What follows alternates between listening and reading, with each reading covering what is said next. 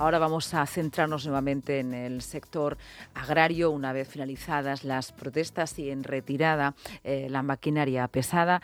Nos visita, en este caso telefónicamente, Santiago Martínez, es el presidente de FECOA, la Federación eh, Regional de Cooperativas Agrarias, una de las voces importantes también de representación en el sector agrario junto con las organizaciones COAG, Agrarias, eh, COAG, ASAJA y UPA. Le tuvimos hace nada, no llega un mes y hoy queríamos hacer un primer balance aquí. Buenas tardes.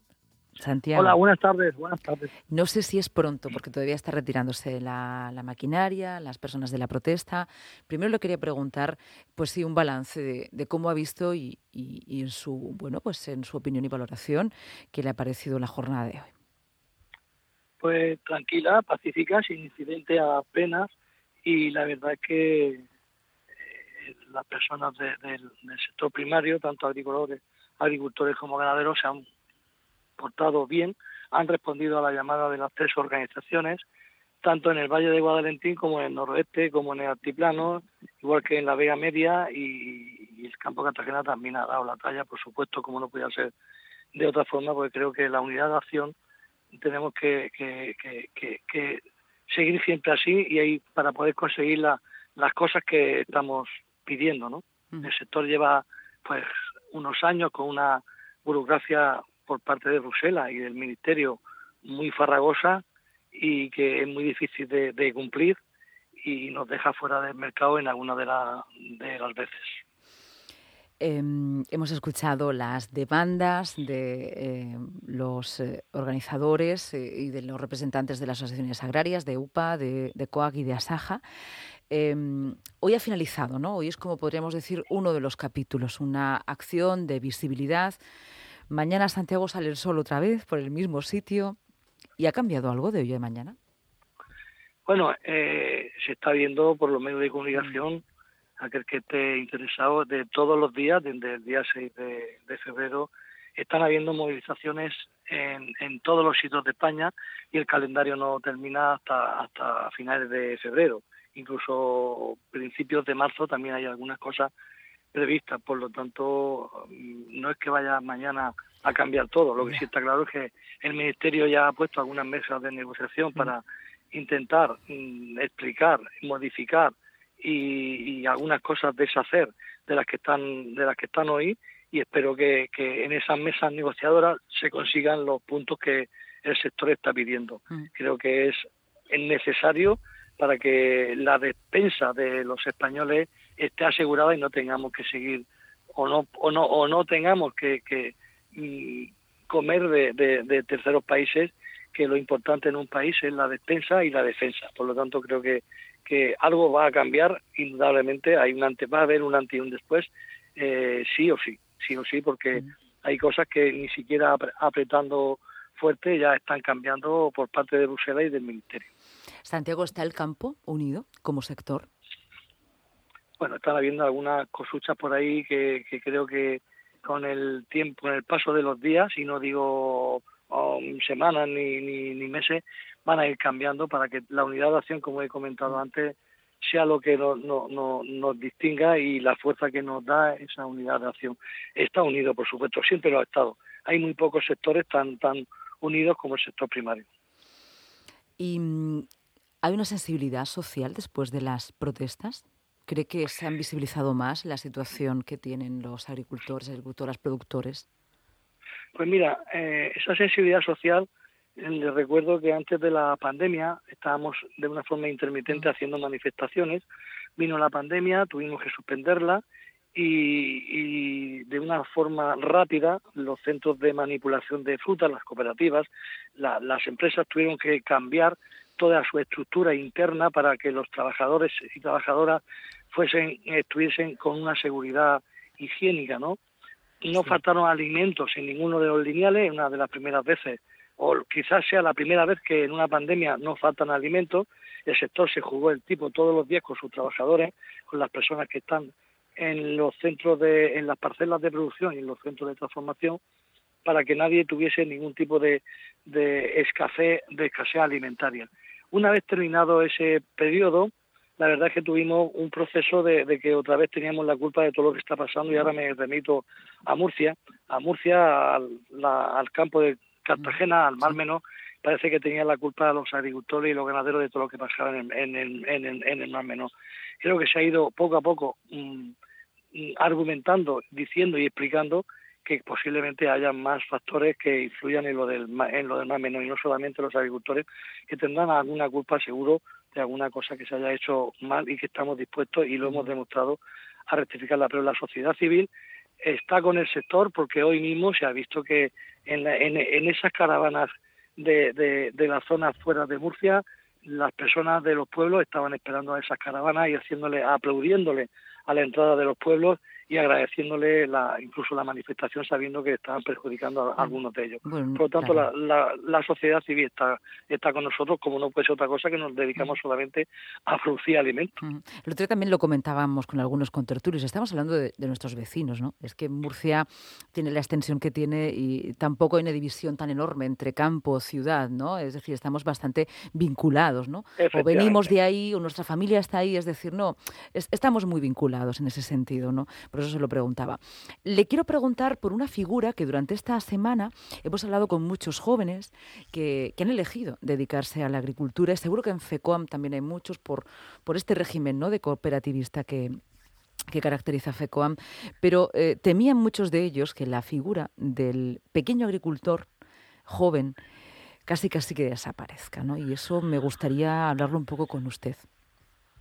Bueno, yo en Murcia tengo mis dudas sobre ese tema que vaya a desaparecer la agricultura por falta de jóvenes, ya que en la mayoría de cooperativas ahí están los datos, la media de edad y que hay lista de espera de muchísimas personas que quieren entrar a las cooperativas, eh, de una forma general, ¿no? Es verdad que el 62% de la producción final está en cooperativas, el resto no está en empresas, que están muy bien organizadas, pero hay un porcentaje que está mm, libre, que no, no pertenece ni a una gran empresa que está preparada para que no nadie lo pase, lo humille en cuanto a, la forma de comprarle su mercancía. Ahí luego están las cooperativas, pero ese ese ese agricultor que está ahí en medio de que no sabe lo que hacer cuando tiene el producto y que tienen que depender de que alguien venga a comprárselo, pues posiblemente eh, esté, si estuviese organizado, otro gallo nos cantaría, ¿no? Hmm. Pero bueno, no se puede hacer todo en un, en un hmm. día. Se ha conseguido un 62% de la producción final eh, que esté en cooperativa y, casi casi hmm. un 20 tantos por ciento está en empresas. Así que yo creo que estamos a punto de que ese porcentaje esté también organizado o bien como gran empresa o que se meta en cooperativa. Sí, bueno, esto ya es una propia organización del sector, es decir, si eres más pequeño y vas por libre, pues tienes más facilidad o puedes ser mucho más vulnerable, ¿no? a los mercados, porque es que es verdad, estamos hablando de producción, pero aquí están los mercados, ¿no? Nos han contado esta semana que eh, los productores no deciden los precios, ¿no? No son dueños casi de su producto, no lo sois, ¿no? Lo creáis, pero, no ponéis el precio. Pero en casi nada, ¿eh? En casi nada, ¿eh? Salvo la farmacia, en casi nada eso es oferta y demanda, ¿eh? Es oferta y demanda. Eh, eh, la ley de la cadena que tanto se está criticando, si la ley de la cadena se cumpliese de principio al final, sería una buena herramienta, pero no se cumple de principio al final. Nadie tiene el valor, ningún gobierno tiene el valor de meterse con las grandes cadenas y las grandes superficies. Si, si, si lo que nos están pidiendo a nosotros, que se van a la zona, a la parte más débil de la cuerda, que es el sector primario, si están sancionando y, y, con sanciones importantes, lo hiciese lo mismo con, con esa grandes cadenas y esa diferencia de precio, ocurrirían dos cosas se ordenaría un poco más eh, el, sector y además no iría eh, el, el ama y el amo de casa no sería mm. los productos tan caros. Pero vamos, mm, yo creo que ahora en esas mesas es que el ministro ha cambiado de idea de un día para otro y lo que antes era imposible, eh, ahora está dispuesto a, a poder mm, hablar y negociar y ser un poco más más sensible con las cosas que nos estaban pidiendo. Por lo tanto, creo que algo vamos a sacar y él ha dicho que va a haber un antes y un después eh, con toda esta movida, porque fíjese, hoy en España mm. está media España en la calle mm. y, mañana sigue y el día 26 va a continuar una gorda otra vez en Madrid, eh, que, que, esto no va a parar. ¿eh? Esto en cuanto a, movilizaciones. Eh, no hace demasiado les pregunté si incluso podríamos eh, encontrarnos ante, ante paros de producción. ¿Esto lo baraja? Mm, paro de producción, pues no creo yo que dé lugar el Ministerio o, Bruselas a que se encierren en banda y no quieran negociar nada. No, no, no creo yo que. Yo creo que, esto es mucho más sensible, el tema de los alimentos. Imagínense una gran capital como Madrid, con 6, 7 millones de habitantes, que tres días sin entrar alimentos. Pues yo creo que bajarían para abajo y nos arrancarían ellos mismos las patatas sin tener que, sin tener que dárselas. Toda, todo paro también implica unos servicios mínimos. ¿eh? También eh, se lo comentaba por esa cuestión porque la, tuvimos aquí eh, puesta encima de la mesa. Sí, sí. Pues Santiago, le agradezco su participación. es de las primeras voces para tener una valoración aquí en, en, el programa. De verdad le agradezco la participación y como le hemos comentado en muchas ocasiones, volveremos sobre, sobre esta temática, volveremos también por algunas de las cuestiones que están negociando sin olvidar que hay tres administraciones, la regional, la eh, nacional y luego está em, Europa. Las tres administraciones van a llevar sus demandas, ¿no? Perfecto. No se va a quedar nadie fuera. Si la Consejería de Agricultura hay algo que también pues mm. podemos pedirle, no sé, no quepa duda que se le va a, pedir a la consejera o en su caso al presidente de la comunidad autónoma para que tome nota y, podamos sentarnos alrededor de una mesa, sentarnos o de pie, me da lo mismo, y podamos llegar a un acuerdo para de, algo que la, en, en, Murcia, lo que dependa de ello, y tengo la seguridad de que vamos a llegar a acuerdos porque no podemos mantener esta tensión continuamente. ¿Tiene, ¿Tiene la certeza, Santiago?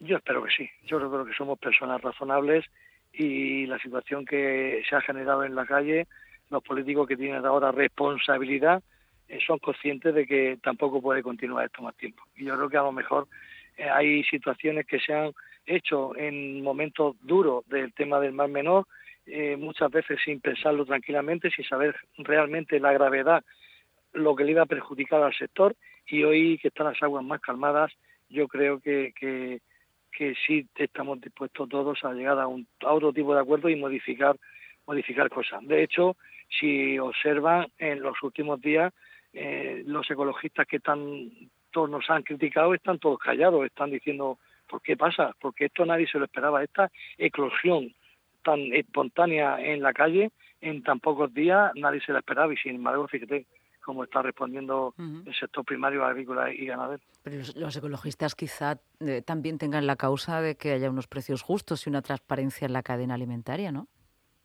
Sí, pero muchas veces por esa ley que están tanto está ahora por ejemplo el bienestar animal. Estamos de acuerdo que el animal hay que tratarlo bien hay que cuidarlo hay que tenerlo en condiciones pero dicen y que, y queremos comer más barato pero si con la ley de bienestar animal donde se producían 100 kilos de cerdo se pueden producir 50 y donde se podían producir 63 kilos de pollo se pueden producir 30 eh, eso implica mm, pues un encarecimiento de los, productos y eso no cabe, hay que ser muy poco, eso es de primero de, de, carrera, ¿no?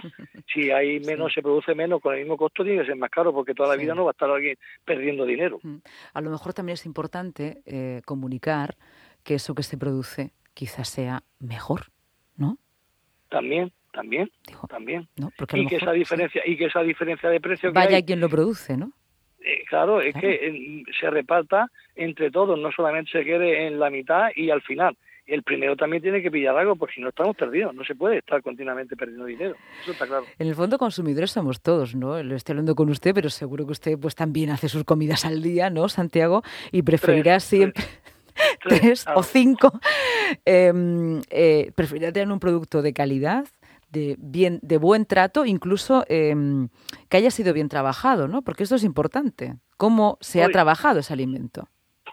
Hoy se produce en España todos los alimentos de una forma perfecta, ya le digo, y, y, estamos contentos de hacerlo así.